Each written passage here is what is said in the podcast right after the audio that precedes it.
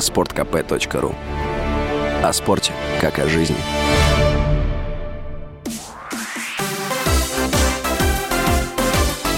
Новости спорта.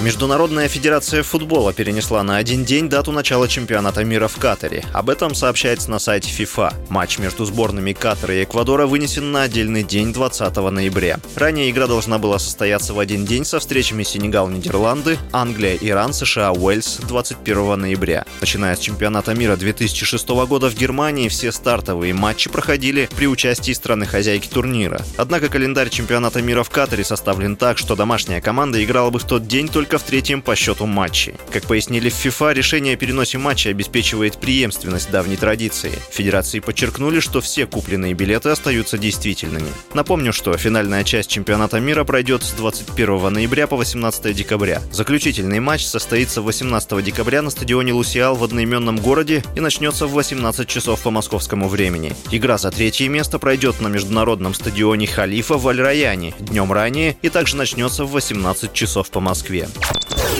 Российский нападающий Фиорентина Александр Кокорин вернется к тренировкам в общей группе. Об этом сообщил пресс-атташе клуба Лука Ди Франческо. При этом непонятно, попадет ли Кокорин в заявку на сезон. 8 августа стало известно, что в Фиорентине смирились с тем, что не могут продать Кокорина. В клубе готовы расторгнуть контракт с футболистом на взаимовыгодных условиях. Кокорин присоединился к Фиорентине в январе 2021 -го. Контракт россиянина с фиалками рассчитан до июня 2024 года. За итальянскую команду нападающий провел 11 матчей, не отметившись результативными действиями.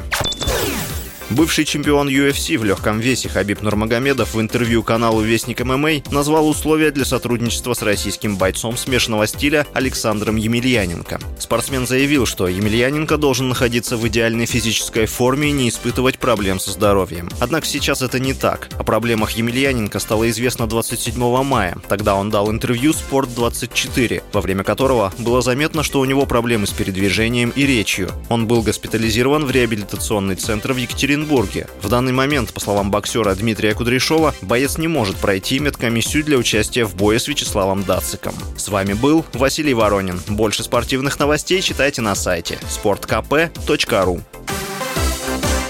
Новости спорта.